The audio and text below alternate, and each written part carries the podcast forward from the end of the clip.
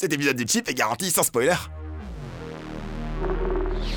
Un petit bruit buccal Regardez-nous les chips subtilement dosé.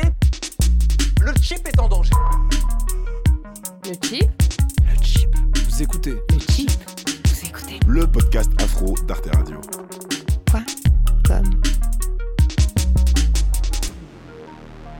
Bonjour, bonsoir, vous écoutez le Chip, votre podcast afro, produit par Arte Radio.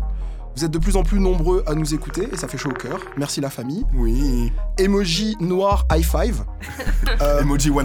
C'est ça. Je suis Kevin Donna. Aujourd'hui, je suis accompagné de François Oulac Oui. et d'une revenante, Mélanie Monga. Bonsoir. Tu es de retour, tu es back. Et aujourd'hui, on va parler de Black Panther. Oui. L'événement. L'événement Black Panther, le film de l'année. Est-ce que c'est trop tôt février pour dire que c'est le film de l'année? Bon, on va, on va en parler. On va, Ça se discute. Les hommes mentent, mais pas les chiffres. On commence par Black Panther et ensuite, en deuxième partie, on va faire une petite liste des super-héros noirs marquants. C'est François Oui, C'est toi qui t'en charges C'est moi qui vais assurer. En attendant, quoi de neuf depuis 15 jours? Quoi de meuf, Mélanie Mhm. Je vais la faire à chaque fois. Non. J'ai cru voir que vous, vous avez vécu la grande vie pendant que j'étais, j'étais pas là en train de mourir quelque part. Euh, mais ouais, non, moi, euh, personnellement, bon, bah, j'ai eu les suites du palu, donc forcément, l'anémie, euh, on reste au lit, on est malade, quoi. Donc, médicaments, euh, Netflix, euh, quoi d'autre? Mario Kart Netflix, c'est le médicament. nous, on est- Ouais. Non, ça marche pas comme blague? Non. Ok. Non, non, non. T'as essayé Zelda Breath of euh, the Wild? Eh bien, figure-toi que non, pas encore, mais je l'ai juste acheté aujourd'hui. D'accord, ok. Donc, euh, voilà. Et vous? Moi, bah ouais, moi ça va, hein, rien de rien de bien spécial euh, depuis la dernière fois. Euh, vendredi dernier, c'était le premier anniversaire du chip. C'était vraiment très cool. Merci à tous les gens qui ont qui, qui sont venus, qui ont fait le Merci à nos auditeurs. Malgré la neige, malgré le, le- le blizzard qui se, qui se déchaînait dehors. Merci aussi à ceux qui ont voulu venir mais qui n'ont pas pu pour des raisons X ou Y, ça nous fait quand même plaisir. Merci pour la force. Mm. Et franchement, ouais, euh, c'était bien cool, on a bien bu, on a bien, bien discuté, j'ai sympathisé avec plusieurs personnes et euh, vraiment c'était cool. Ça fait, ça fait bizarre de voir un, un Et projet nos comme auditeurs ça. sont vraiment cool, quoi, en fait. Ouais, ouais, C'est ouais. ça, moi, qui m'a choqué. Surtout euh, celui qui présente le podcast euh, Le Mike et l'Enclume, Ouais, Jérôme Larsin. ouais. Super bourré. Donc, euh, big, up à, big up à Jérôme. Et toi, Kev? Euh, ben oui, l'anniversaire du chip aussi, c'était vraiment, vraiment cool. Et puis, euh, ouais, j'ai vu Dave Chappelle. Ouais, non, mais Kevin, il est dans une autre mais- stratosphère, là. Il nous a laissé Euh, derrière lui, là. je- je- J'ai été donc euh, voir euh, le comédien Dave Chappelle en live euh, au théâtre Les Étoiles. Il y avait déjà il y avait tout le stand-up français, des- Ouais. Yacine Dedo, euh, Fari, Fadila Camara, etc., etc. Donc c'était assez drôle. Et en fait à la fin, on est allé euh, à l'after party et donc euh, il y avait Dave Chappelle, Mos Def, euh, un autre comédien que j'aime beaucoup qui s'appelle Neil Brennan, qui est incroyable. Et quand euh, Dave Chappelle est rentré, euh, je, lui ai- je me suis levé, je lui ai fait Est-ce que je peux te faire un câlin ou est-ce que tu es comme Seinfeld et tu fais des câlins qu'aux gens riches et célèbres? Et il a fait Comment, man et, euh, et donc je, je lui ai fait un câlin et après je lui ai donné, j'ai donné ma carte de visite à, à Mos Def. Donc voilà, ma, ma vie peut s'arrêter maintenant. Ouais, c'est magnifique. Attends, mais je savais pas, moi, le câlin, quoi. Ouais. Oh là là. Ouais. Par contre, pas de photos. Il fait pas de photos, malheureusement. Mais je les ai invités au Paris Noir et je les attends encore. Il a fait son Kendrick Lamar. Vous avez vu Kendrick Lamar aussi maintenant, il, va, il va interdire les, euh, les téléphones à ses concerts. Ah. Et, Ah, ouais. bah, good luck. hein. À celui de Paris, on pourra ou pas? Bah non, je pense que non du coup. Waouh. Parce qu'effectivement, quand tu rentres dans, dans la salle, ils te donnent euh, une espèce de, de pochette dans laquelle tu mets ton téléphone et ils mettent une sorte d'antivol dessus. Hmm. Donc tu peux pas l'ouvrir et ils te le te l'ouvrent à la sortie de la salle. Donc personne Ouais. ne peut euh, ne peut prendre de, de, de vidéos. Donc ça c'est cool. Et puis sinon aussi cet après-midi j'ai été chez BET euh, pour participer. Black Entertainment Television, Television. exactement. Euh, j'ai été La invité télévision du divertissement noir. la télévision du divertissement noir pour euh, la francophonie. Euh, j'ai été invité à l'émission de, de Rokhaya Diallo et de Raphaël Liem qui s'appelle euh, BET Buzz. Et je suis passé après euh, une invitée euh, de haut vol, une ancienne ministre de la Justice noire. Christiane. C'est ça. Christiane Taubira, Voilà. Christian Donc euh, donc c'était super cool et j'ai parlé euh, du Paris Noir et puis aussi euh, du chip parce que je j'oublie pas d'où je viens. Oh, tu nous as, Trop tu nous as bien. plugué C'est ça, c'est ça. Christiane Taubira dans le prochain chip. Ouais. Exclusivité Probablement. Euh, oui, bien, bien sûr, hein, invité, invité au chip. En tout cas, d'ici là, elle m'a dit qu'elle viendra à ma visite. Donc, euh, donc voilà, elle aussi, je l'attends. J'aurai une visite de groupe avec Mos Def, Dave Chappelle, Christiane Taubira et plein d'autres. On t'envoie un texto pour qu'on puisse venir C'est ça, Kevin est plus que jamais le, le Beyoncé de, du chip. des bars.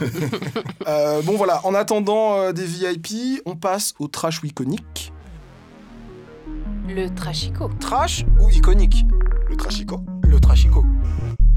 Moi, j'ai pris quelque chose d'assez euh, d'assez iconique déjà, euh, mais en même temps qui pourra paraître peut-être anecdotique à certains, mais bon, je me lance. Voilà. Euh, pour moi, la terre a tremblé euh, lors du festival Brown Sugar Days euh, samedi, où euh, j'étais venu voir un film euh, de super-héros. Un petit euh, film indépendant, non? Ouais, Bla- Black Tiger, Black. euh, je sais Black plus Leopard. Ouais, un truc comme ça, Black Panther, je sais plus, un, un petit film comme ça. Et en fait, je suis reparti avec bien plus que ça. je suis reparti avec une prestation live des Poetic Lovers. Faisons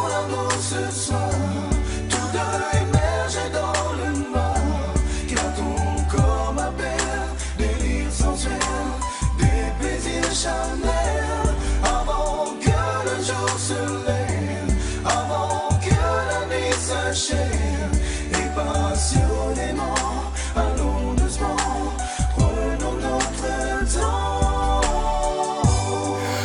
fait, euh, ils sont montés sur scène et avant le film, parce qu'il y avait plein d'animations, Oh boy. tu vois, et, euh, et ils ont chanté leur tube Prenons notre temps sous les hurrahs hystériques de la foule, Mélanie qui me saute dans les bras, les Poetic Lovers C'était assez J'ai incroyable. ça. Alors bon, pour ceux qui auraient vécu euh, sous un, dans une grotte, Les Poetic Lovers, c'est un album qui s'appelle Amant Poétique, sorti en 97. Ça veut dire qu'il y a des gens qui ont aujourd'hui 21. 21 ans et qui Et ont, qui qui jamais... Oh mon dieu. putain. Mm. Donc Amant Poétique, 97, euh, 300 000 exemplaires, des tubes à l'appel, prenons notre temps, euh, car tout est fini, qu'il en soit ainsi, euh, personne ne saurait, bref. D'ailleurs, je tiens à, à porter plainte officiellement contre Spotify. La musique des Poetic Lovers est introuvable sur Spotify, ni le premier album euh, Amant Poétique, ni le deuxième qui s'appelle Conquête et qui a fait un énorme flop. Bref, c'est un scandale. Ils ont annoncé également euh, dans la foulée qu'ils se, se reformaient, qu'ils reviendraient bientôt au courant de 2018 avec un nouvel album. Euh, alors il y a beaucoup de gens qui, euh, qui disqualifient un peu les Poetic Lovers parce que voilà, ils disent que c'est de la musique de lover, de la musique voilà, ça c'est vraiment un truc De la blanc. soupe. Moi je suis un enfant, je suis un enfant de la génération, euh, vous savez, Babyface, Ouais. euh, Boys to Men, euh, Casey and Jojo. même, même Ray J, hein. Mais même Blackstreet, euh, les, les trucs Mm. comme ça. Vous savez, les, les costards blancs XXL, euh, les, les clips euh, tournés sur la parler des plage. frittis, là, les 3T Ah, les Ah, 3 mais oui, bien sûr, les 3T, quoi. plus boys band déjà. Ah ouais, non mais attends, c'était énorme ça. Bref, C'est quand même sexy. Les Poetic Lovers, pour moi, ce sont une, une émanation française directe des Boys to Men, c'est assez évident. Enfin, Ouais, euh, c'est un peu le décalcomanie, quoi. Voilà, Darling faisons l'amour ce soir, euh, I make love to you, pour moi, euh, c'est la même, et c'est très bien comme ça. Voilà, donc euh, évidemment, je n'attends pas du tout leur euh, troisième album, mais, euh, mais j'aimerais quand même qu'on mette un peu plus de respect sur leur nom, parce que voilà, ils ont des voix magnifiques, ils ont marqué leur époque, le, le premier album, quand même, était très réussi, et, euh, et voilà. J'avoue, ils ont des bons vibratos en live, quoi. Ah, mais franchement, hein. ils, ils étaient, ils étaient assez incroyables. Donc j'ai vraiment vibré, euh, vibré avec eux. Et sinon, euh, voilà, fun fact, Camaro a annoncé également son retour, voilà, puisqu'on Oh, putain. est dans, le, dans les comebacks euh, non désirés. Je l'attendais un peu moins encore. Euh, moi, c'est double. J'ai un iconique et un trash, mais ce sera court. Mon iconique, c'est Quincy Jones, légende euh, de, la, de la musique, hein, compositeur, musicien, producteur. L'homme derrière Michael Jackson, quand Par même. exemple, Voilà, par le exemple. Il y a environ une semaine, il a donné une interview euh, pour un média qui s'appelle Vulture et il règle ses comptes avec l'industrie de la musique. Il commence à dire que Michael Jackson était quelqu'un d'assez, d'assez cupide, euh, qu'il a beaucoup volé, qu'il a volé des tubes à, à Donna Summer. Bah, c'est comme ça qu'on y arrive, hein. C'est comme ça qu'on y arrive dans le show business, mais il continue encore, euh, il continue en parlant du, du rock'n'roll. Lorsqu'on lui demande ce qu'il pense du rock'n'roll, il dit que c'est, que c'est tout pourri. il dit que c'est tout pourri et qu'en gros, euh, c'est juste des blancs qui se sont, qui se sont appropriés le rhythm and blues. Ensuite, il dit que les Beatles étaient les pires musiciens du monde. Paul était le pire bassiste que j'ai jamais entendu. Ringo ne m'en parlait même pas. Il Personne continue- n'aime Ringo en même Il- temps. il continue avec Marlon Brando en disant que Marlon Brando euh, aurait pu baiser à peu près n'importe quoi, même une boîte aux lettres, et qu'il a une relation avec euh, le comédien Richard Pryor, avec, euh, avec le chanteur Marvin Gaye, avec l'écrivain James Baldwin. Et puis ensuite, il finit en disant que il est aussi sorti quelque temps avec Ivanka, Ivanka Trump, la fille de Donald Trump. Donc euh, Ouais. voilà, tout- il a tout renversé la théière, quoi. Tout- il a renversé la théière, c'est exactement Est-ce qu'on peut dire que le mec est en Y sans casque ou pas là? Exactement, c'est c'est vraiment ça, euh, il, il fait ce qu'il veut, et j'ai hâte d'avoir 85 ans aussi. euh, pour Et d'être richissime et de dire bon, Il aura, il aura ses 95 ans, tu sais quel jour, Mélanie? Le 14 mars. Non Comme vous deux. Quincy putain, Jones c'est et un du signe. club du 14 mars. Kevin, comme c'est un signe. C'est ça. Donc c'est Quincy Jones et Vita, c'est ça, vos, vos soulmates? Euh, et Nicolas Neka.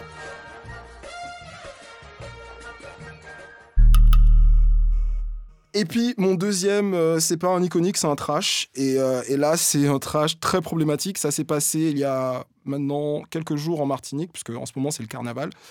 Euh, la tradition à Fort-de-France, c'est les, les défilés. Et il y a des voitures qui s'appellent les, les qui sont des espèces de, de voitures euh, euh, bonnes pour la casse, qui sont récupérées pendant le carnaval, transformées. Et, et qui défilent dans les rues de la ville avec des, des thèmes, ça peut être très drôle.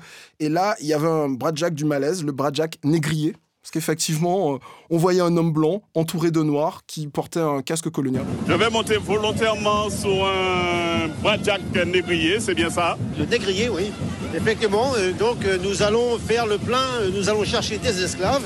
Alors pourquoi avoir choisi ce thème? C'est tout simplement, on prend avec humour euh, tout, euh, tout ce qui s'est passé donc euh, à cette époque-là. Il explique tout simplement qu'il faut rire du passé, que c'est pas bien grave. Oh, ça va quand même. Voilà, donc ça c'était voyez le, le mal partout. c'était le les dimanche hein. gras. C'était le dimanche gras. Euh, les images étaient en direct sur Martinique Première, donc à la télé en Martinique. Et puis aujourd'hui, donc euh, lundi, la, la mairie de Fort-de-France a, a- a fourni un, a produit un communiqué où en fait il condamne fermement la mise en scène ainsi que l'interview donnée à l'antenne de Martinique Première par un représentant d'un char euh, dénommé Négrier Bradjack. Et ensuite il continue en disant que ces actes constituent des injures à la mémoire du peuple martiniquais, à son histoire douloureuse.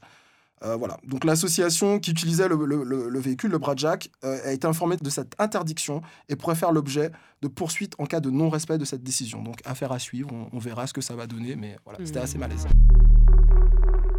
Alors moi j'ai un iconique. Oui. Euh, j'ai les portraits du couple Obama. Euh, alors la National Portrait Gallery a dévoilé les portraits officiels de Michel et Barack qui vont être affichés dans la très guindée galerie du Smithsonian où il y Ah a oui, tous les le- portraits des présidents et de Le leurs musée, femmes. là. Le musée. Mhm. Euh, D'habitude, c'est très euh, classique, tu vois, ils sont en costard, fond blanc, machin. Et ben non, Barack et Michel, ils ont choisi des artistes afro-américains. Euh, Barack, son portrait a été réalisé par Kehinde Wiley, qui est un artiste noir et gay de 40 ans qui vit à New York et qui représente ses personnages de manière héroïque et toujours sur fond euh, très coloré. Souvent fleuri, c'est ça Voilà. ouais. Et donc Barack, son- il est sur fond de feuilles vertes. Il est assis. Et euh, petite anecdote, quand il avait fait des premiers essais, il l'avait mis sur un cheval avec une épée et tout. Et il lui a dit on va se calmer quand même parce que euh, voilà, je, Napoléon, c'est pas trop mon truc. Et Michel, quant à elle, elle a choisi Amy Sherall, qui est une artiste noire de 44 ans, qui ne représente que des sujets noirs. Petite euh, spécificité, la peau de ces sujets est toujours un peu grise pour faire ressortir vraiment les couleurs euh, des vêtements, euh, des, fonds, des fonds choisis. Et donc euh, Michel a déclaré Je pense à tous les jeunes, en particulier aux jeunes filles et aux jeunes filles de couleur qui, dans les années à venir, viendront dans ce musée et verront une image de quelqu'un qui leur ressemble sur les murs de cette grande institution américaine. Donc euh, les photos sont visibles partout sur Internet, vous tapez portrait Obama. Euh, mais sinon, vous pouvez aussi aller sur le site de la, du Smithsonian. Pardon. Euh, donc c'est americaspresident.ci.edu. Voilà. Magnifique.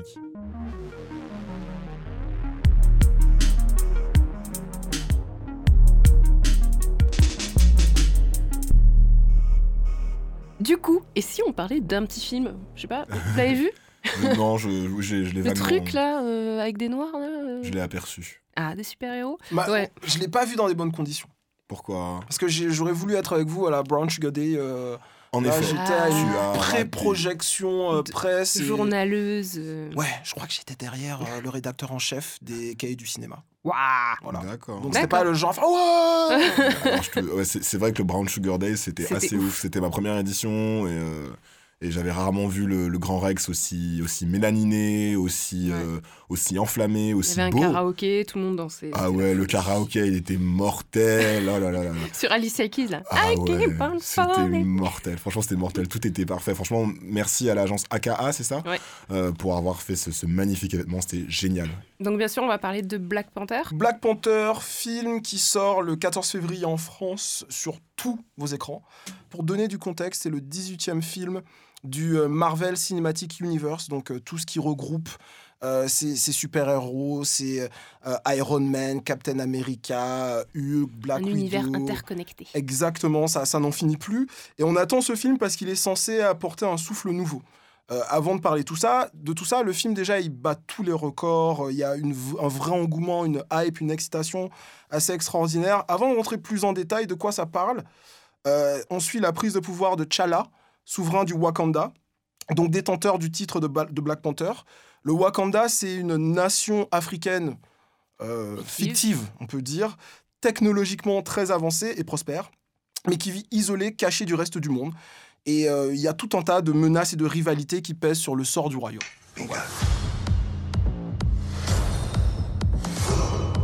My king, Stop it. the Black Panther lives.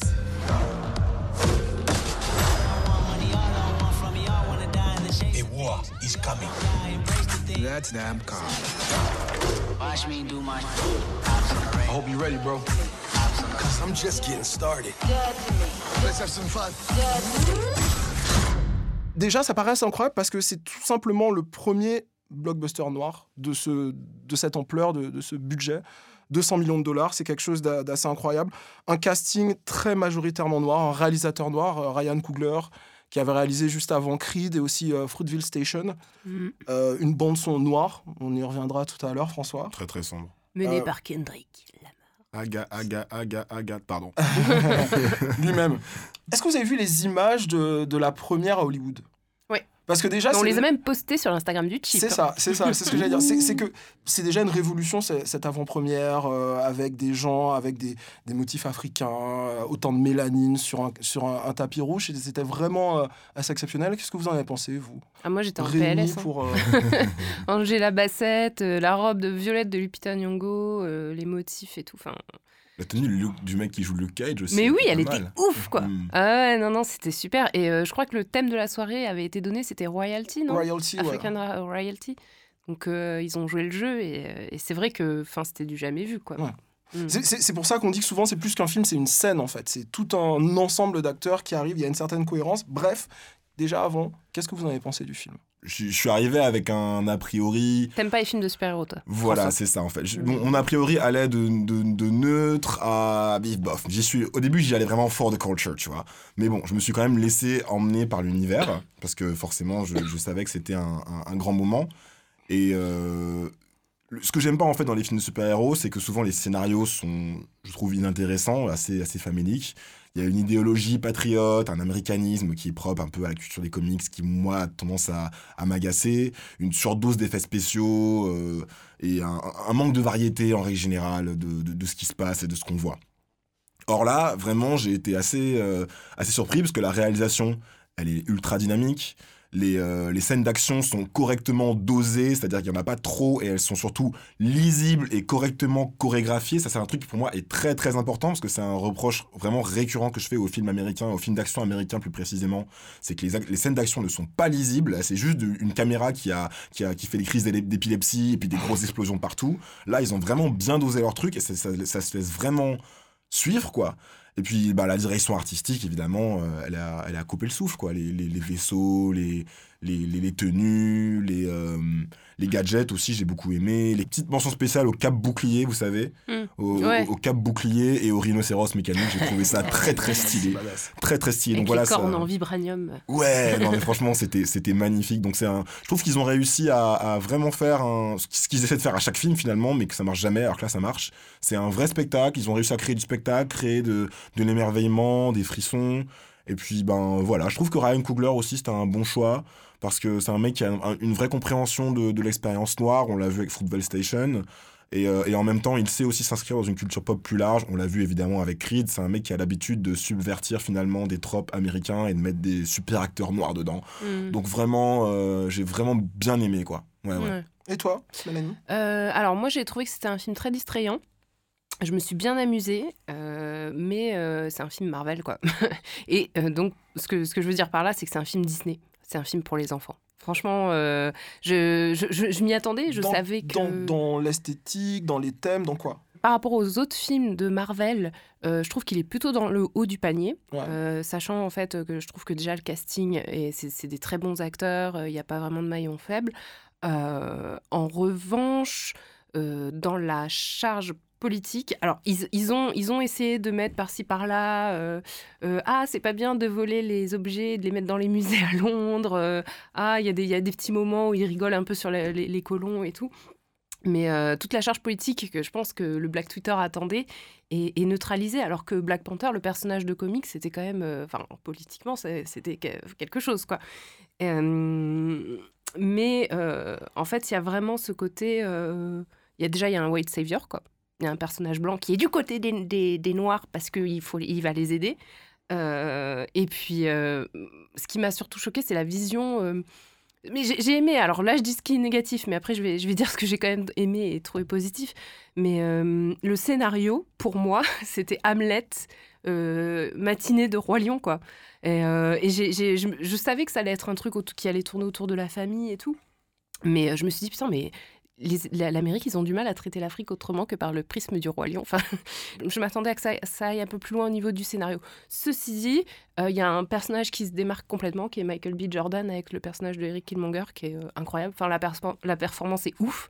Euh, il est... Probablement le meilleur méchant de l'histoire des Marvel. hein. Ouais, je pense. Parce qu'il a vraiment des, des vraies motivations. Et puis l'acteur est bien. Et il a, il a, il a le, le privilège de pas jouer avec un accent. Alors c'est un choix qu'ils ont fait. Les personnages ont, des un accent euh, africain. J'aimerais en parler dans, dans quelques minutes, ça te dérange pas de, du Ouais, de l'accent? Et du coup, je pense que ça l'a aidé à faire cette performance et à, à ce qu'il soit vraiment, euh, pour moi, le meilleur personnage. hein. Ouais. Euh, il est aussi à l'aise euh, en mode étudiant d'anthropologie euh, qui, qui va au musée avec ses petites lunettes que quand il joue le méchant, quoi. Et j'ai beaucoup aimé les costumes aussi. Donc les costumes qui ont été créés par Ruth E. Carter, qui a mélangé euh, des aspects indigènes et les a, et les a en même temps accolés à, à une certaine idée de l'afrofuturisme, si on peut dire, avec les, les Dora, Dora Milaje, qui sont les, les guerrières euh, du Wakanda. Ouais, les Enfin, gardes, moi, la garde rapprochée. costume, ouais. la, la garde, enfin, leur costume est ouf, quoi. Et, euh, et puis voilà, et puis non, sinon, les, les personnages, personnages de Shuri, la petite sœur de, de, de, Black Panther, qui, Wright. voilà, qui joue le, le rôle un peu de Q dans James Bond et qui construit des gadgets et tout, enfin, génial. Et puis bien sûr, Dana Igurira, euh, qui joue Okoye, euh, la chef des, des Dora Milaje. euh, Mission de The Walking Dead. avec... Non mais le moment où elle jette sa perruque au visage d'un Ouais, homme blanc, je pense que ça va être le gif de toutes les femmes noires en 2018. quoi. C'est déjà iconique. Voilà. badass, Ok. Euh, moi, moi, je voudrais, je suis à peu près d'accord avec euh, pas mal de choses qui ont, qui ont été dites ju- jusqu'à présent. Euh, Il y a les limites, effectivement, les limites de, de ce qu'est un Marvel en termes de, de narration. Euh, après, sur euh, ce qu'on aurait pu faire comme scénario, je pense qu'il y a un nombre limité en fait de, de scénarios possibles pour un, un film, euh, un film de super-héros de cette envergure-là. En gros, Et puis une adaptation, du une père, adaptation euh, d'un comics qui existait déjà aussi, Ouais. euh, quand même. ce, que- ce qui m'a marqué dans, dans le film, c'est que je comprends les motivations des personnages. Euh, juste après Bla- Black Panther, j'ai regardé un autre Marvel que j'avais pas encore vu, c'est Thor Ragnarok. Oh là là.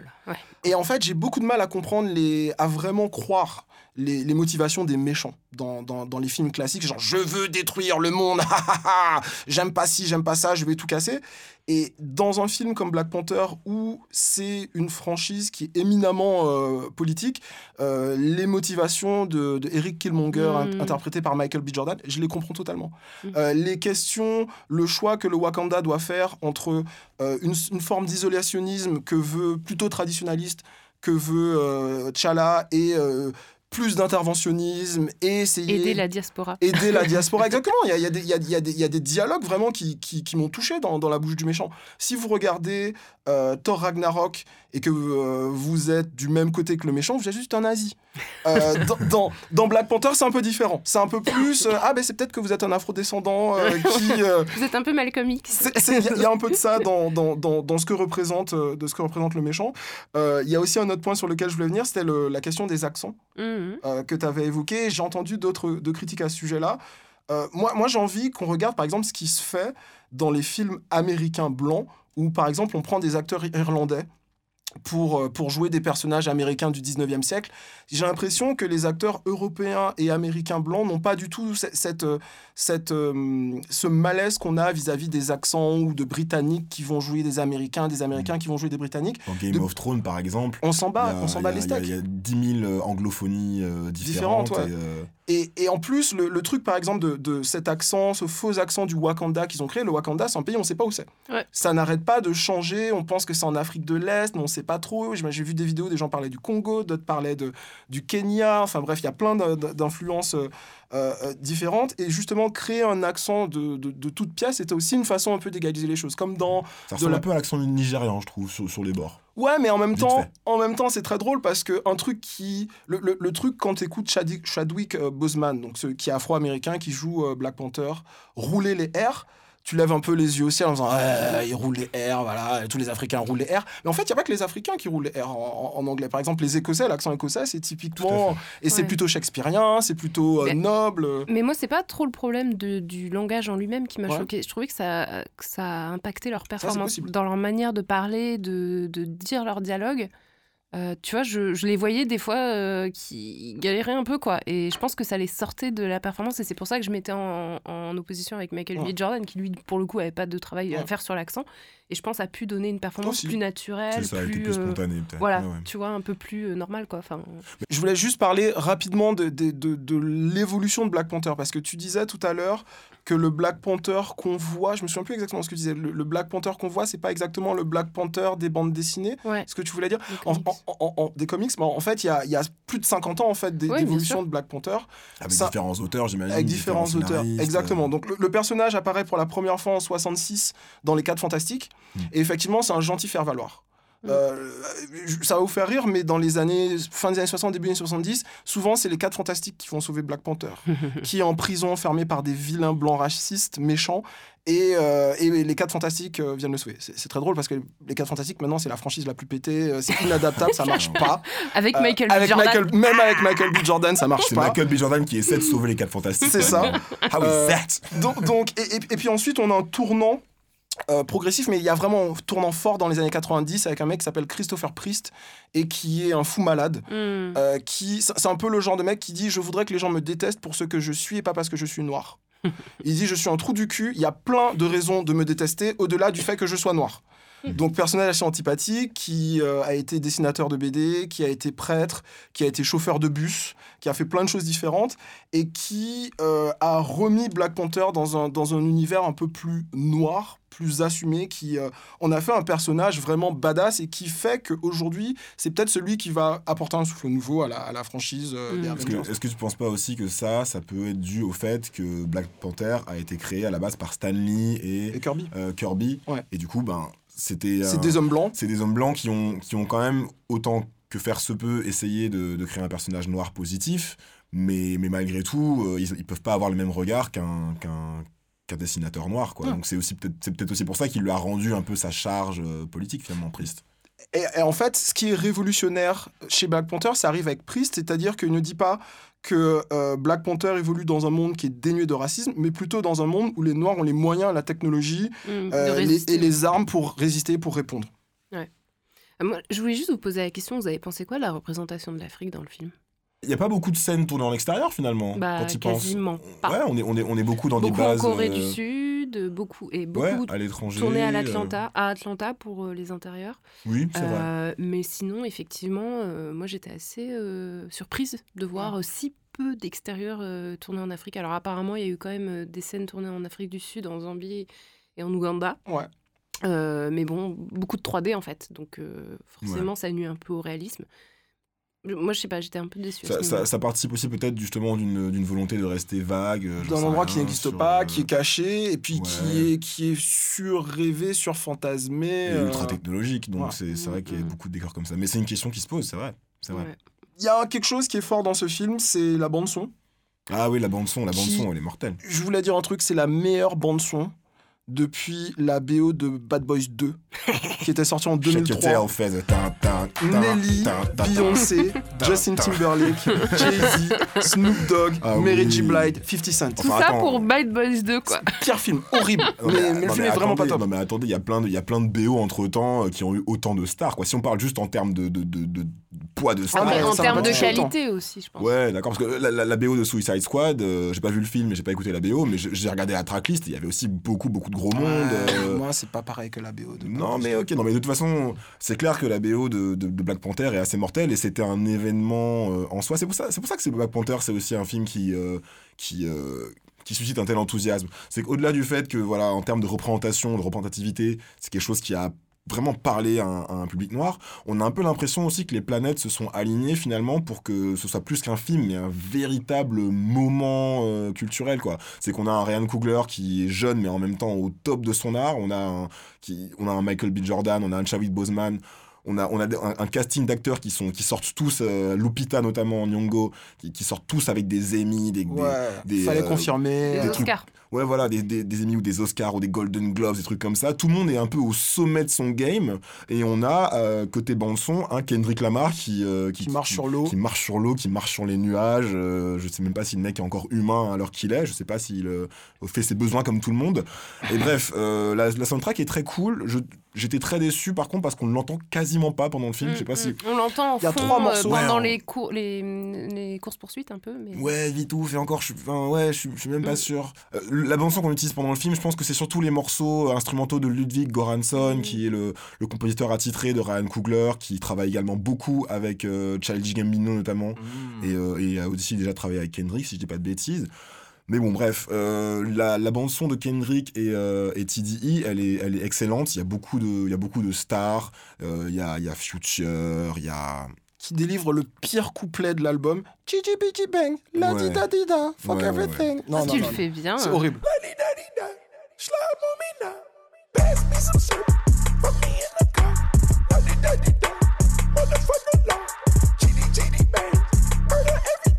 Il y avait aussi Travis Scott, Non, il y avait contre, ouais. énormément de gros monde. Il y avait Khalid, euh, il y avait Zachary, le, le- le petit nouveau qui, qui fait beaucoup de, de, de featuring avec TDE. D'accord. Le son All the Stars avec SZA, il, il à couper le souffle. Enfin,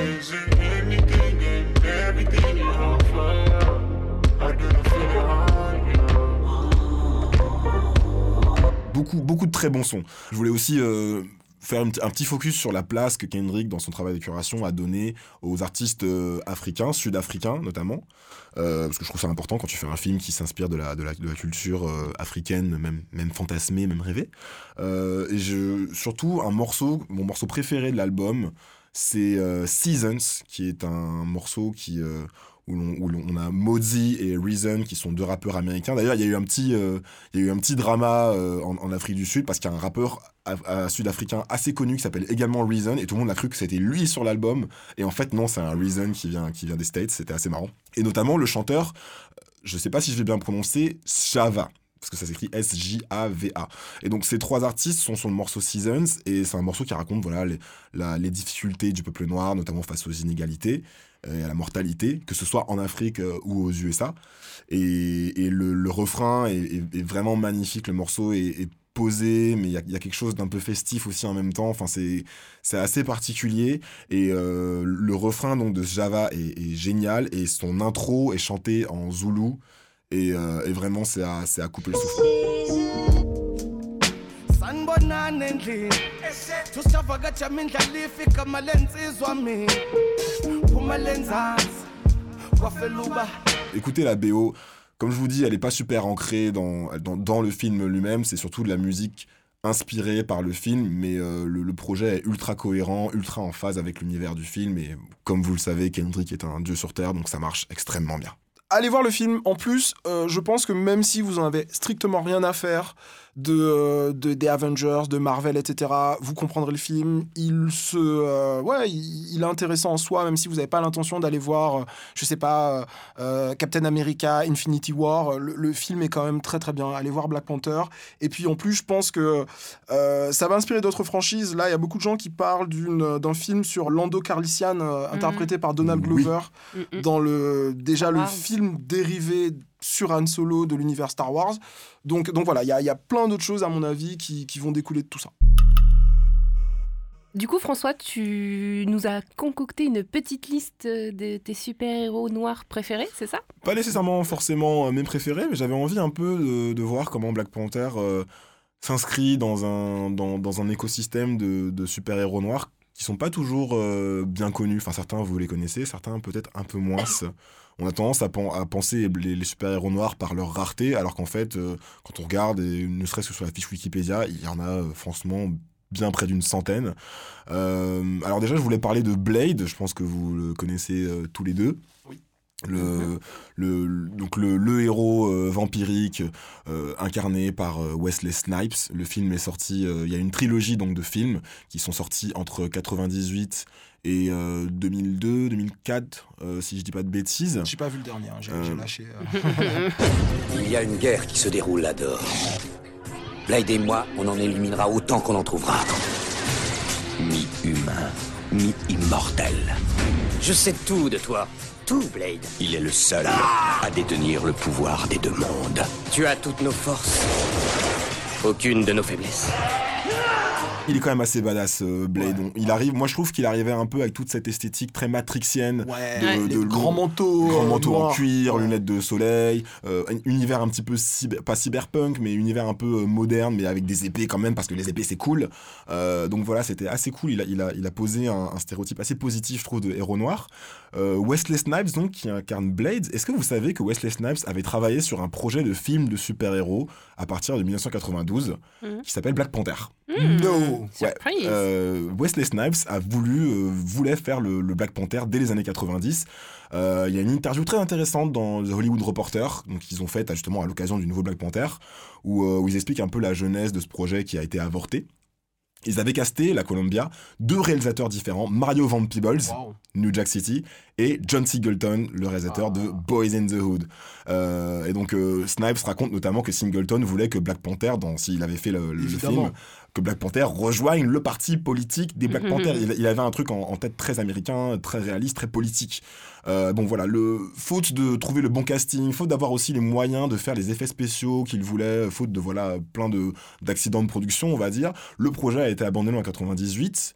Euh, et Wesley Snipes s'est dit à ce moment-là, bon ben, si je peux pas être le roi du Wakanda, je vous, je vous le cite, hein, si je ne peux pas être le roi du Wakanda, je vais donner une chance à ce personnage de, de vampire qu'on m'a proposé. Et voilà, le reste, c'est de l'histoire. Mhm. Alors un autre héros, euh, un peu à l'opposé, c'est Hancock. Avec son dernier soi-disant acte héroïque, Hancock s'est une fois de plus mis à dos les responsables de la ville. Et vous avez une haleine qui empeste l'alcool Ouais, j'ai picolé, pétasse. Crétin Traite-moi de crétin encore une fois.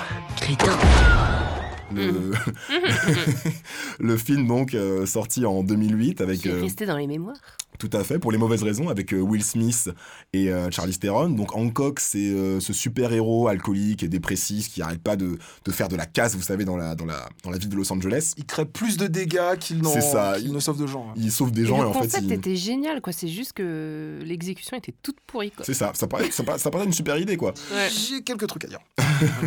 Donc ses super pouvoirs c'était quoi? C'est voler, super force, invulnérabilité. C'était une parodie de Superman finalement. Mm. Euh, voilà, dans mon souvenir non plus le Et film n'était c'est- pas terrible. Mais oui, ça se transforme en vieille histoire d'amour à la fin. T'es là, genre. eh ben, eh ben, je, no one pense, cares. je, je pense que c'est là où il y a le plus de choses intéressantes Oh là euh, là, dans, le film. Il y a un article euh, d'une chercheuse qui s'appelle Tina Arpin, euh, qui a à peu près. L'article a 10 ans, c'était sur rue 89. Et le titre de l'article, je vais retrouver tout de suite, c'était Hancock et la résurgence du passé ségrégationniste américain. Mm. Et que la partie justement où. euh, euh, Charlize Theron commence, le, son personnage commence à prendre de l'ampleur. C'est là qu'on voit plein de, de choses hyper euh, sensibles euh, de, d'une sorte d'imaginaire américain blanc. Par exemple, Hancock, à partir de quel moment il commence à mieux agir? C'est après être passé en prison. En prison, en prison. Il y a tout un, un truc sur la puissance hypersexuelle effrayante de l'homme noir et puis aussi sur euh, l'espèce de trahison de la femme blanche Non, mais qui, attends, en même temps lui plante un couteau dans mais le là, dos. là, là, là, t'es en train d'intellectualiser un Franchement, film. je veux bien, je veux bien, je veux bien qu'il y ait ces thèmes-là, mais le film, c'est quand même Ouais, une merde. le film était daubeux. Le film était daubeux quand même. Non, mais oui, c'est un mauvais film. Mais euh, Will Smith, il a fait combien de mauvais films? Il en a Beaucoup. fait plus. Il en a fait une quinzaine. C'est le meilleur. C'est le Voilà. meilleur mauvais film de Will Smith. Ouais, et ben justement, ce film va commencer à marquer la lente, la lente descente aux enfers de Will. Smith. Euh, 2008 et Hancock, c'est le dernier vrai. Enfin, c'est la dernière année où Will Smith a fait des vrais films forts. En 2007, il avait fait euh, Je suis une légende. Après, il a fait Hancock et tout le reste, excusez-moi, c'est quoi C'est After Earth? Oui, mais alors il y a des fils. fans d'After Earth. Ouais, Bah bah, oui, mais il y a des fans de Hancock alors. qu'ils qu'ils- qu'ils lèvent la main, je ne les vois pas. Euh, Il y a eu Suicide Squad, évidemment, qui était un peu naze. Il y a eu Bright, il y a eu, voilà, je sais pas vous faire un truc. Et puis il y a eu, il y a eu l'ouverture de son compte Instagram, qui était aussi un petit Non, drame ça, dans sa carrière. Je déconne. Euh, je trouve qu'Hancock est quand même un, un personnage intéressant. J'ai mis dans la liste, pas pour le film, mais parce qu'il n'y a pas Oui, beaucoup. Il n'y a pas beaucoup d'anti-héros noirs en fait. Mhm. Alors moi, ma thèse, c'est que comme les noirs sont ben, souvent euh, et encore hein, aujourd'hui sous-représentés dans la pop culture et notamment dans la culture comics et qu'ils sont la cible de stéréotypes négatifs, ben, la priorité et la préoccupation des auteurs qui font des, des super-héros noirs, ben, justement, c'est de, multiplier les figures positives euh, Mhm. et, et fortes. D'ailleurs, Black Panther, il est un peu trop clean, quoi. Je suis le C'est vrai, c'est vrai, c'est Bon, vrai. bref. Mais bon, il y a, il y a cet enjeu de, de- de respectabilité, on va dire. Mm. Et donc j'ai trouvé ça cool que voilà, pour une fois, quelqu'un se, se risque à faire euh, une figure de anti-héros. Bon, ensuite, elle est, cette- cette fi- le film n'est pas très réussi, si vous voulez mon avis, mais, mais voilà. Euh, encore que c'est nul. Je vous conseille aussi d'aller voir euh, The nul. Meteor Man. The Meteor Man de Peter Townsend. euh, qui est une autre itération qui date de, 84, de 93 pour le coup, de super-héros noirs, pas parodique, mais on va dire comique, et euh, qui autrement plus réussi. En tout cas, elle elle revient dans toutes les listes de, de super-héros importants. Robert Townsend, Marla Gibbs, Eddie Griffin, Robert Guillaume, James Earl Jones, Bill Cosby, and another bad creation. Special appearances by Luther Vandross, Sinbad, Naughty by Nature, Cypress Hill, and Big Daddy Kane. Stay chilly. Peace them out. Chilly. Robert Townsend is Have a good night, folks. Meteor Man, directed by Robert Townsend. Euh, mon troisième héros, ce sera Black Lightning. Il y a une série Mm. Netflix qui a commencé au début de l'année et qui est donc adaptée du comics de Tony Isabella et Trevor Van Eden. Alors l'histoire, je vous la fais en bref, hein, c'est euh, Jeff- Jefferson Pierce qui est un proviseur d'un lycée et un super-héros à la retraite qui décide de reprendre du service pour protéger sa communauté et lutter contre la pègre locale. Ok. Euh, J'ai pas Son trop... pouvoir, c'est qu'il est... il envoie de l'électricité. C'est ça, hein. voilà. Il, il se- il sait se battre bien et il envoie Il a un petit l'électricité. côté Sailor Moon quand il se réunit l'électricité. euh. C'est c'est vrai. J'ai vu le premier épisode, ça m'a suffi. hein. Ouais, bah moi j'ai vu, j'ai vu les, tous les épisodes qui sont sortis pour l'instant, c'est-à-dire 4, et donc j'ai trouvé que c'était une. pas trouvé que c'était une très bonne série parce que la- Bah, c'est une série pour ados, quoi. c'est une série très moralisatrice avec un père de famille bien sous tout rapport euh, qui parle en citation de Martin Luther King. C'est assez pesant perso. Euh, et en gros, les méchants membres de gang, c'est un peu une menace pour l'équipe de la société. C'est un peu une version euh, sérieuse de sketch de Pete Rock. De Chris Rock. Ah oui. C'est un producteur de hip-hop. Black Black, People, People versus versus Niggas. Et donc voilà, moi j'ai tendance à plutôt aimer euh, les séries qui prennent le parti en fait des gens marginalisés et qui essaient d'expliquer pourquoi euh, ils agissent comme ça quoi genre The Wire par exemple donc voilà j'ai pas trouvé ça euh, super ouf mon quatrième euh, héros est une héroïne ce sera Storm évidemment Merci. Storm, mistress of the elements, commands you to release that child. apparue en 1975, euh, membre des X-Men, princesse Kenyan qui a grandi à Harlem, ex-épouse de T'Challa également, Black Panther. Donc euh, Ah. on en revient. Tout est lié. Tout est lié, bah, MCU, enfin uni- hein. univers étendu, Mhm. euh, incarné au cinéma par Ali Berry puis Alexandra Shipp. Euh, c'est la première femme noire avec euh, Misty Knight de l'univers euh, des comics, donc ça c'est quelque chose qu'il faut vraiment noter. Et il y a un truc qui est intéressant, il y a un trope qui est très intéressant avec les super-héros noirs, notamment masculins. C'est que je sais pas vous avez- si vous avez remarqué, mais pour la grande majorité, ils ont un pouvoir d'électricité. Mm. Et donc j'ai lu un article super intéressant sur le site qui s'appelle IO9, qui est un site de Black Nerd en gros. Euh, ils sont allés voir un, auteur de comics qui s'appelle Matt Wayne. euh, et ils lui ont demandé pourquoi des, héros comme Black Lightning, Black Vulcan, Static, tout ça, ont tous des pouvoirs d'électricité. Il a une thèse très intéressante. C'est qu'en fait, euh, l'électricité sera un moyen finalement, conscient ou inconscient de la part des auteurs et des scénaristes, de limiter les super-héros noirs. Parce qu'en fait, l'électricité, c'est cool. C'est un pouvoir qui est assez pratique, c'est visuel en plus, c'est puissant. Mais c'est pas un truc qui est suffisamment décisif pour gagner contre un grand méchant, genre, je sais pas moi, Mégatron ou les trucs comme ça. Donc en fait, ce serait un moyen, apparemment, de rendre les super-héros noirs... euh, euh, Un peu second couteau, quoi. Exactement, utiles, mais ne pas pouvoir les laisser gagner le combat, tu vois, de, de les limiter, c'est ça, à leurs conditions de sidekick. Hmm. Et donc, et c'est aussi, un, et aussi un, un trope du Magical Negro, parce que héros noir égale proche de la nature, donc proche des forces climatiques et des trucs comme ça, quoi. Euh, c'est c'est la, c'est la théorie de, de, de Matt Wayne qui est assez intéressante. C'est pas un héros qui va avoir, comme Black Panther, accès à des scientifiques qui lui créent des gadgets. C'est plus un Voilà. truc. euh, Naturel. Ouais. Et c'est en ça qu'un héros comme Luke Cage qui arrive et qui, qui défonce tout est assez, est assez cool et subversif. Et donc Storm, elle est universellement révérée comme, comme ce personnage ultra nuancé et riche qui a finalement sa propre storyline, ses propres motivations et qui a échappé finalement au trope classique du sidekick. Donc je trouvais que c'était intéressant également pour ça. Voilà, et euh, mon dernier euh, héros est également une femme. Alors, ce sera quelqu'un de moins connu, je pense pas que vous la connaissez. Elle s'appelle Sista Spooky. En fait, je lis un comics euh, qui s'appelle Empowered et qui a été qui est dessiné par un, dessinateur qui s'appelle Adam Warren. C'est un, un américain, si je me trompe pas. Et, qui raconte l'histoire d'une jeune femme qui, qui est une super-héroïne de seconde zone, qui, qui a une super force, qui a plusieurs pouvoirs, mais qu'en fait, dès que son, dès que son costume ultra moulant se déchire un petit peu, elle perd tous ses pouvoirs et elle est sans défense. Et du coup, elle passe son temps à se faire enlever et à se faire délivrer par ses, par ses potes de la, de la Justice League euh, locale. Et Sista Spooky, c'est une, une meuf, qui, une, une sorte de sorcière qui maîtrise la magie, qui maîtrise le temps, qui a des pouvoirs de, de fou. Euh, elle est noire, elle est également euh, en relation avec une autre femme. Et euh, elle a quelque chose de vraiment, de vraiment intéressant parce qu'en fait, elle déteste les blondes et notamment Empowered qui elle-même est blonde. Elle a une haine viscérale euh, de- de- de- des grandes et belles jeunes femmes blondes parce qu'elle-même, justement, est noire. On, on comprend qu'il y, a un- il y a un peu de self-hate là-dedans. Mhm. Euh, et, euh, et elle a une histoire vraiment poignante qui va la forcer, on va dire, à, à surmonter ses propres insécurités et, euh, et à se rapprocher également de, de, de- de sa pire ennemie qu'elle déteste pour des raisons presque, presque irrationnelles. Et d'ailleurs, la femme avec qui elle sort euh, s'appelle Mindfuck, c'est une télépathe, parce que c'est la seule justement qui arrive à percer ses insécurités parce qu'elle rentre directement dans son esprit. Et, euh, et Mindfuck est une femme blonde également. Et, euh, et donc voilà, le, le personnage est J'aime vraiment... pas les blondes, mais toi, ça va. Ouais, non, mais c'est un petit peu ça, quoi. Et donc voilà, le personnage est vraiment, vraiment poignant, vraiment badass. Et, euh, et je, je vous conseille vraiment de lire Empowered. Achetez-le sur internet, achetez-le à album, mais c'est vraiment très très cool. Voilà.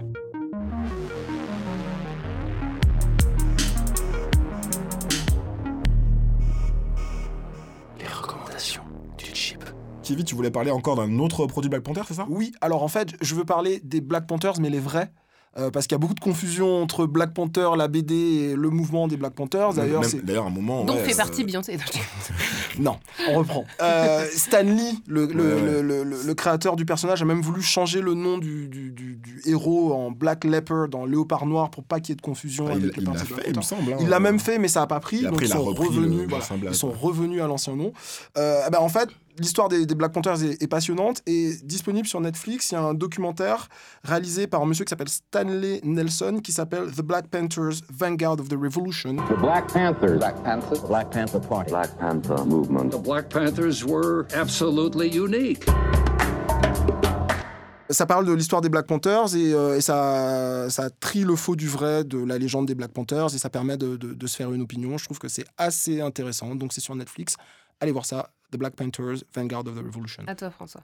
Alors moi je voudrais vous recommander un petit truc, c'est une petite recommandation light hein, cette semaine. C'est le documentaire euh, appelé La Puissance euh, de The Fader, donc magazine américain culturel dont je vous ai déjà parlé lors de la Kelly's Week. Et en gros, euh, voilà, ils ont fait un petit documentaire de, de, de 5 minutes sur MHD, notre, euh, notre MHD national, n'est-ce pas? Trap. Afrotrap partie 8, 9, 10, 11, j'ai un peu perdu le, fil. Euh, alors bon, je vais être honnête avec vous. Si vous êtes euh, français, que vous écoutez du rap, que vous n'avez pas vécu dans une grotte ces dernières années, vous n'apprendrez rien de spécial sur MHD en regardant ce, court documentaire. Vous verrez juste de, très belles images de lui euh, qui prépare ses concerts et qui, qui, qui- se présente au public également, à la fois dans ses concerts à l'Olympia et également à New York. Mais ça vous donne juste une, euh, idée un peu de, l'ampleur qu'a pris, euh, qu'a pris le personnage. Euh, lorsqu'un lorsqu'un rappeur français, lorsqu'un artiste français en règle générale est introduit dans un, dans un, dans un média comme Fader ou Pitchfork, ça veut dire qu'il accède vraiment à une autre euh, dimension, à une autre notoriété. Je sais pas si vous vous souvenez de la couve euh, de Fader, euh, de PNL. Ouais. C'était un, un petit événement euh, en soi. Là, c'est pareil. Peut-être que, tout comme PNL, peut-être que MHD va, va faire Coachella cette année, par exemple. On peut PNL l'a pas fait. hein. Ils ont pas pu le faire parce qu'ils avaient des problèmes avec la justice. Des problèmes de visa. De visa, ouais, de c'est visa, de visa, pardon. Mais bon, voilà, c'est c'est toujours intéressant de voir comment, euh, comment le- le- les étrangers commencent à, à accueillir euh, nos, rappeurs. Et donc voilà, c'est un, un peu notre, notre euh, fleuron national. Donc matez ce petit documentaire, voilà. Eh ben moi, je vais vous parler d'un livre, euh, un livre qui est sorti l'année dernière, donc euh, c'est pas euh, au top de la fraîcheur, mais c'est un livre important qui va sûrement bientôt être traduit en français. Ça s'appelle The Hate You Give d'Angie Thomas. Euh, c'est un livre que j'ai lu quand j'étais à l'hôpital et que j'avais pas assez de wifi pour regarder Netflix. du coup, euh, ça raconte l'histoire de Star Carter, une jeune fille de 16 ans qui vit dans un quartier noir défavorisé, mais va à l'école dans un lycée privé UP. euh, Donc elle fait du bossing, c'est ça? Exactement. Et son monde bascule quand elle est témoin du meurtre euh, de son meilleur ami d'enfance par la police. Euh, et que des manifestations ensuite ont lieu et des pressions en fait s'exercent sur elle pour savoir ce qui s'est vraiment passé. Donc en fait c'est un livre de young adulte hein, en mode euh, Hunger Games. Enfin ça a toutes les marques euh, du, de, de la young adulte, à savoir une héroïne fée. Young adulte? La, littérature pour les jeunes adultes. Donc une héroïne féminine en opposition euh, avec un monde adulte complexe qu'elle ne comprend pas, quoi. Mais en fait, c'est très politique parce que en fait, le livre s'inspire clairement du mouvement Black Lives Matter Hmm. et, euh, et du fait de vivre en tant que noir dans un espace blanc et de devoir, comme tu disais, faire du bussing, en fait, code switcher, euh, à- savoir à la fois t'adapter dans un monde noir et dans un monde blanc. Hmm. Euh, alors, le livre a été publié en février 2017. Il, est, euh, il a été inspiré par euh, le décès d'Oscar Grant en 2009. C'est comme ça que, que l'autrice s'est décidée à écrire le bouquin. Il est resté 38 semaines numéro 1 de la liste des best-sellers du New York Times. Ah ouais. Et il a été, euh, l'histoire va être adaptée au cinéma par la Fox avec euh, Amanda Stenberg dans le rôle principal. Petite anecdote euh, marrante ou pas, une école de la ville de Katy au Texas s'est plaint que le livre relatait trop de violence et trop d'usage de drogue et donc il a banni le livre dans tout le district. Ouais, le puritanisme Voilà. Sachant qu'il y a d'autres livres qui parlent de drogue et, et, de, et de violence et qui pourtant ne sont pas bannis dans ce même district. Donc on se demande ce qui se passe vraiment. Mais euh, voilà, non, je pense que c'est vraiment, ça va vraiment être cette année euh, le, le- le gros bouquin intéressant. Bah, D'ailleurs, l'année dernière, ça a eu plein de prix, mais euh, à partir du moment où ça va être traduit en français, on va encore en entendre en parler. film, j'imagine, ouais. Ouais, et euh, enfin, c'est vraiment, vraiment cool. Parce que ça- tu, tu te dis, bon, un truc de, de littérature young adulte, c'est un peu neuneux et tout. Mais là, euh, non, non, c'est vraiment super bien écrit. Les personnages sont, sont vraiment bien. Enfin, donc voilà, je recommande The Hate You Give, You avec un U. La haine que vous donnez.